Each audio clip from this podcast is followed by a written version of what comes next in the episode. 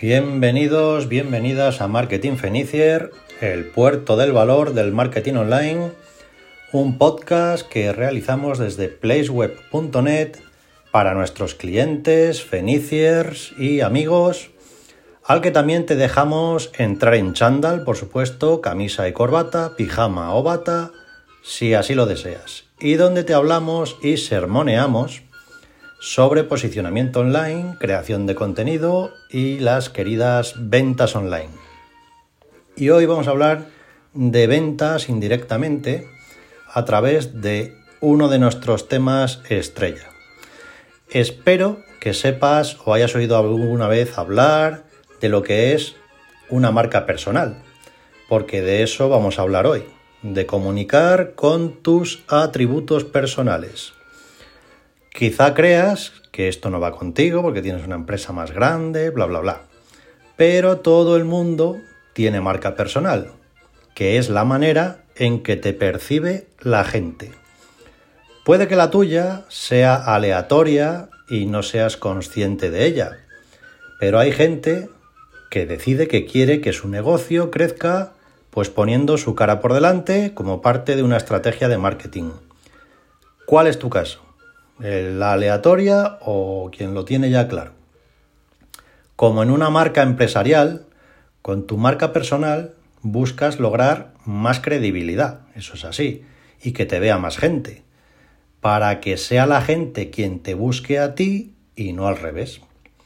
Cuando uno se crea un nombre en un sector, eh, puede cobrar sus servicios más caros, y esto es así. Además, te permite elegir con quién trabajas y con quién no. Porque tu reputación de marca, de, persona, va por delante. Así de claro. Lo primero que tienes que tener claro es si vas a trabajar la marca de tu negocio o tu marca personal. También te digo que lo primero es más caro que lo segundo, porque tú ya estás creado como individuo, así de claro, desde hace ya muchos años, ¿verdad? Y la marca de un negocio hay que crearla y darle personalidad propia. No será el primer caso de personas que montan un negocio estando solas y descubren que les va mejor como ellas mismas que como negocio. El tema mmm, del personal con que se cuenta en una empresa, pues en este sentido influye bastante. Entonces, si decides que quieres una marca personal porque eres, estás tú solo, estás tú sola, pues ahora tienes que decidir qué priorizar. Por ejemplo, eh, qué objetivos o qué pretendes con tu marca personal, ¿no? Eh, que quien ya te conoce sepa realmente lo que haces. Eh, transmitir la confianza que ahora nadie ve en tu negocio. Que te tengan como referente en tu sector para que te inviten a eventos o a charlas, etc. Pues esto es lo primero que, que tienes que decidir, es decir, qué vas o qué quieres reforzar con tu marca personal, por dónde van a ir los tiros. En una segunda fase, si ya te has decidido por darle tu impronta personal al negocio, tienes que comenzar a pensar y a apuntar en un folio, como decimos siempre, en qué te vas a diferenciar del resto y qué quieres destacar. Igual estás trabajando ahora mismo y nunca te has parado a pensar en esto que te estoy contando. ¿no? Eh, quizá descubras aspectos de tu negocio que no has explotado aún haciendo este tipo de listados, que es lo más normal en los pequeños negocios, ojo, el no tener nada de esto planificado, ni apuntado, ni pensado.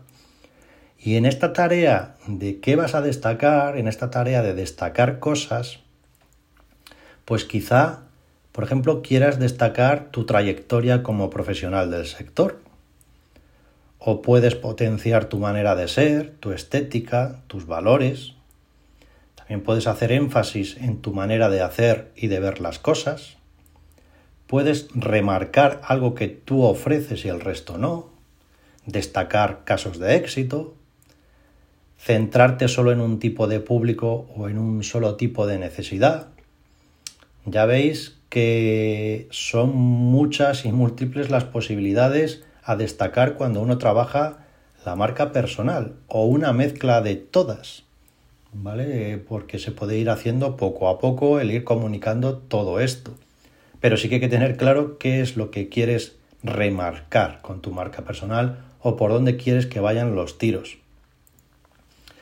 Como no hay dos sin tres, obviamente, pues en una tercera fase tienes que saber a qué tipo de gente te quieres dirigir.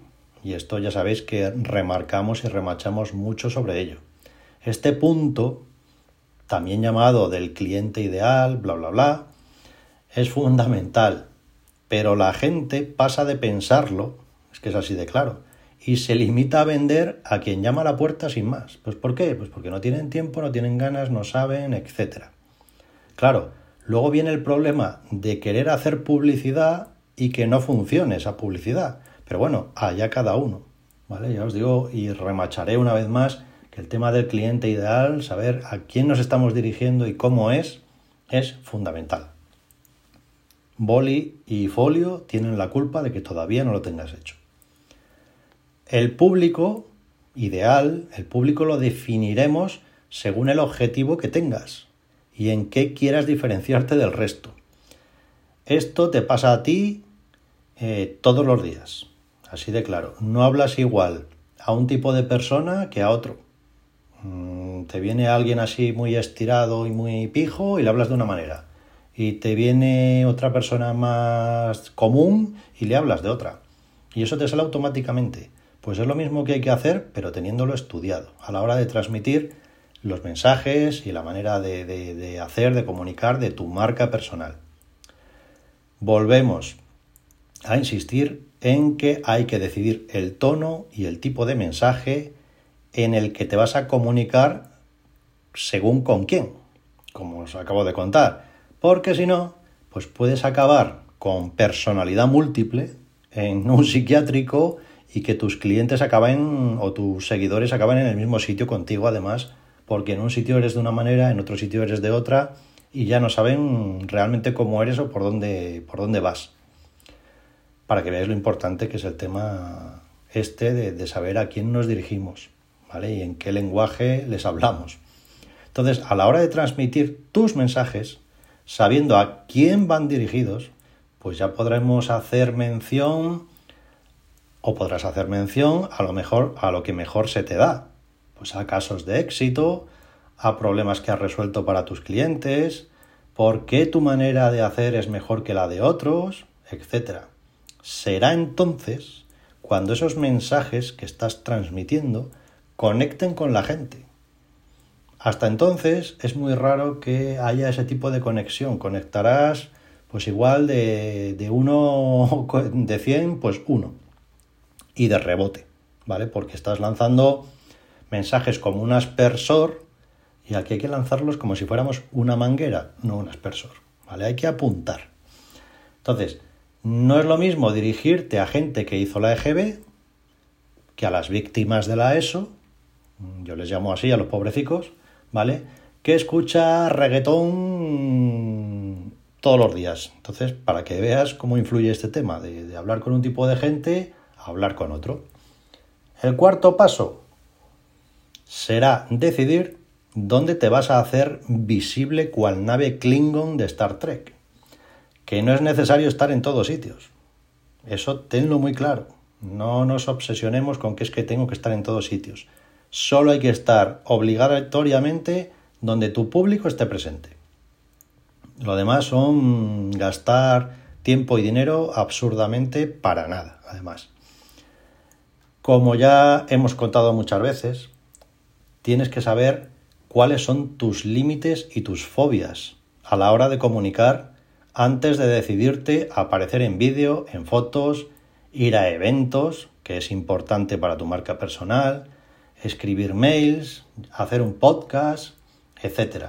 Aquí tienes que saber cuáles son tus límites y sobre todo tus fobias. Es decir, nosotros tenemos clientes que te dicen, Pongo a Dios por testigo que no voy a hacer un vídeo en mi vida. ¿Vale? Y, bueno, en ello están hasta que hacen el primero, ven que no pasa nada y luego tenemos que echarles el freno porque ya son todo vídeos. Es así de claro. Entonces, si lo vas a hacer tú, esta transmisión de mensajes en los distintos canales, no te metas en canales donde no vas a poder hablar en el mismo lenguaje de ese canal.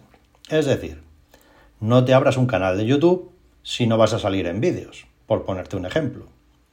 Esto es vital antes de dar ningún paso al respecto. Tenlo muy claro. Así que elige el formato que mejor domines o en el que más a gusto estés. Que luego vienen los problemas. Y por último, aparte de todos estos consejos que te estoy dando, que están muy bonitos los consejos, pero luego hay que ponerlos en práctica. Todo esto tiene que traducirse en movimiento. Hacer cosas para que pasen cosas, como decimos siempre. Entonces, según contrates a alguien o no para hacer todo este trabajo, según qué límites te pongas o fobias hayas desarrollado a lo largo de tu vida, pues podrás lanzarte a la piscina o no.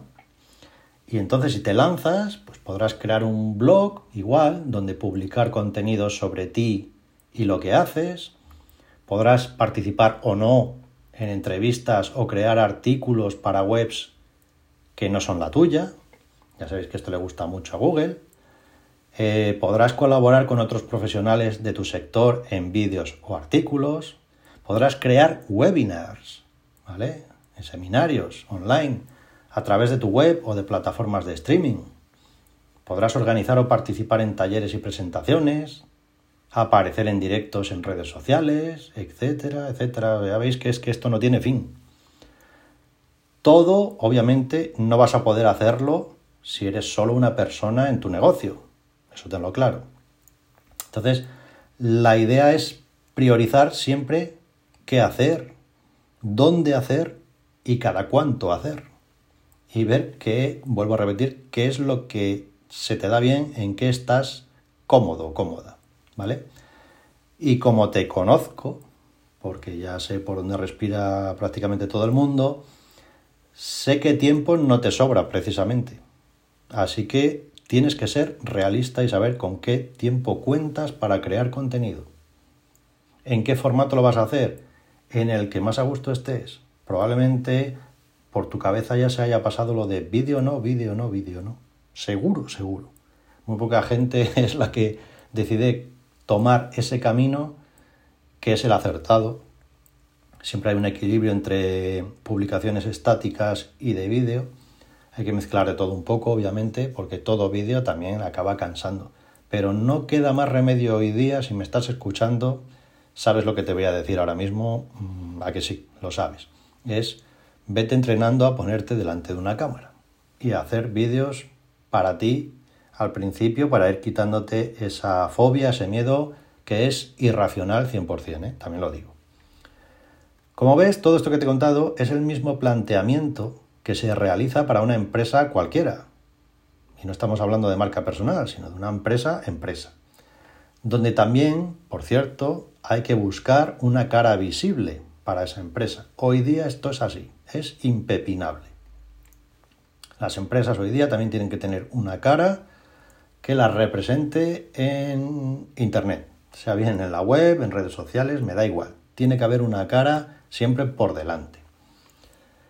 Eh, entonces, lo importante a la hora de trabajar tu marca personal es encontrar un equilibrio, un método que sea el que mejor va contigo, porque es que eres tú quien va a tener que poner la cara y ahí no la vamos a poder poner nosotros, como le digo a muchos clientes. Nosotros podemos hacer muchas cosas, pero no nos vamos a poner delante de la cara por tu, perdón, delante de la cámara por tu negocio, porque eres tú quien sabe contar las cosas a la gente a tu manera, a tu estilo, con tu experiencia, con tus anécdotas, con tus cosas.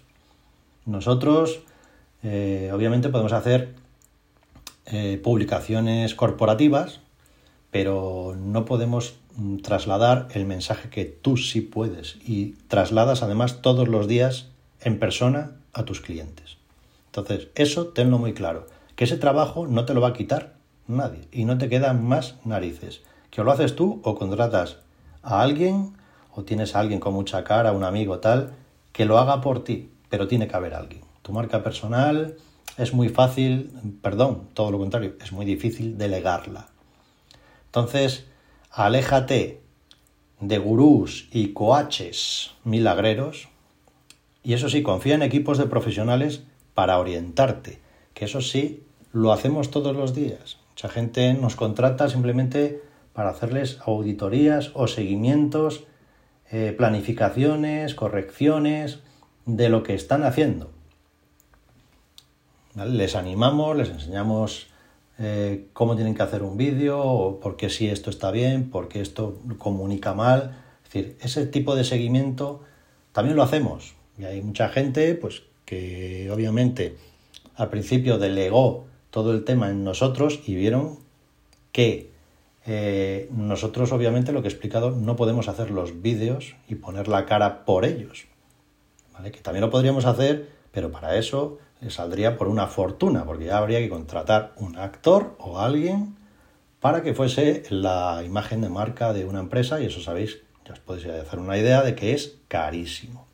Entonces, mm, marca personal, tu cara por delante, que estemos nosotros por detrás asesorando y guiándote para que no te agobies, pues ahí estamos como con mucha gente. ¿Vale? Y obviamente llega un punto en que son capaces de, volar solos y solas, ¿vale? Porque de todo se aprende y cuando ya han arrancado motores, ya llevan mucha, mucha tralla encima, mm, no hace falta prácticamente decirles nada. O sea que es un proceso de hacer, hacer y hacer. Tenlo muy claro. Si lo que quieres es una marca personal, no estés esperando a que los clientes y la gente te venga caída del cielo porque no va a suceder. Siento decírtelo. Entonces, un último consejo es que si vas a emprender el camino de la marca personal, te gastes dinero en fotografía profesional, para ti y para tu web. Y para tus redes sociales, si quieres, también, aunque esas tienen que ser como más espontáneas, menos elaboradas, ¿vale? Entonces, Fotografía profesional, yo se lo digo siempre a tanto a empresas como a autónomos, a todo el mundo, gástate dinero en imagen, que es lo que entra por los ojos. Así de claro. A no ser que tengas a alguien que sea muy colega y sea fotógrafo y te quiera hacer el favor. Pero es fundamental no ser cutre. ¿Vale? Y es, eso sí está en tu mano. Puede ser más guapo, más feo. Pero ser cutre eh, en los negocios te lleva ya por de pronto a la ruina. Así de claro. Entonces, tu marca tiene que representar lo que tú eres. Y como vuelvo a decir, si eres cutre, no lo seas, porque en esta vida hay que ser bueno y además parecerlo. Acuérdate de esto. Puedes aparecer con tus imperfecciones, con toda tu naturalidad, pero tienes que parecer siempre profesional. Y tienes que dar una imagen obviamente, de que la gente pueda confiar en ti. No hace falta que hables de tu vida personal, pero sí de cómo ves las cosas en realidad respecto a tu sector de negocio. Ya sabéis, yo si me tengo que meter con WordPress, me meto con WordPress. ¿Vale? Si me tengo que meter con, con gente que cobra una fortuna por algo que no lo cuesta, pues también lo digo. ¿Vale? Si a un cliente le digo, eh, tú de esto no tienes ni idea y nosotros sí, se lo digo. No me corto y ni aquí no nos cortamos ninguno a la hora de poner a cada uno en su sitio. ¿Y eso qué procura? Pues que el resto de la gente, obviamente, vea que sabemos de lo que hablamos y lo que hacemos. Entonces, no tengáis miedo a mostraros mm, naturales respecto a lo que hacéis y en cómo sois. Así de claro lo digo. Entonces, ir quitándose esos miedos porque cuanto más artificiales seáis, mm, la gente más se va a coscar de que hay algo que falla, ¿vale? De que no estáis transmitiendo realmente lo que sois. Entonces, en la medida en que os liberéis, eh, todo irá mejor. Y sobre todo, ya os digo, con una marca personal, esto es fundamental. Y poco más os voy a contar por hoy al respecto de las marcas personales. Ya sabéis que dejaremos la info también en el blog, por si sois más de leer que de escuchar y viceversa. Y bueno, como todas las semanas, pues recordaros que tenemos ahí un canal estupendo de Telegram, donde todos los días prácticamente ponemos solo una noticia para no molestar, que además podéis preguntarnos sobre lo que escribimos, eh, vuestras dudas, cosillas, comentar, cualquier cosa, estamos ahí. Eh, obviamente también estamos en redes sociales, todo ya os digo como en Instagram estamos dando bastante caña con cosas que creemos o ideas eh, imprescindibles para vuestras cuentas de Instagram. En LinkedIn damos bastante guerra también. Y luego, pues ya sabéis, Twitter, Facebook. Y mm, animaros, por cierto, a descargar el número 17 de nuestra revista que acaba de salir. Y con cositas diferentes totalmente a lo que contamos en el podcast o contamos en redes sociales. Porque lo bueno de cada canal es que se puede dedicar a un aspecto diferente de vuestro negocio, ¿vale? Lo mismo pasa pues con las herramientas de cada de cada red social. Pero bueno, eso ya son cosas de embudos de ventas y cosas de estas que ya hemos hablado en otros episodios. Y si nos estás escuchando por primera vez, gracias y bienvenido, bienvenida por cierto. Creamos nuestros episodios pensando en que sean lo que se llama hoy día evergreen. ¿vale? Es decir, que valgan para siempre. Porque ya sabéis que esto corre mucho, corre mucho, pero lo que interesa es que hay ciertas ideas, hay ciertos conceptos en marketing que son eternos y son en los que nos centramos semana tras semana. Ya sabéis que somos muy pico pala en la mente de la, de la gente y es lo que pretendemos con cada uno de estos capítulos que nuestro trabajo nos lleva, no creáis que sí, que yo no paro de hablar, no paro de hablar, pero hay que ordenar las ideas antes. Y nada más, daros las gracias por estar ahí, por seguirnos. Y como digo, todas las semanas nos vemos, nos escuchamos y algunos, a diferencia de nuestra competencia, nos visitamos.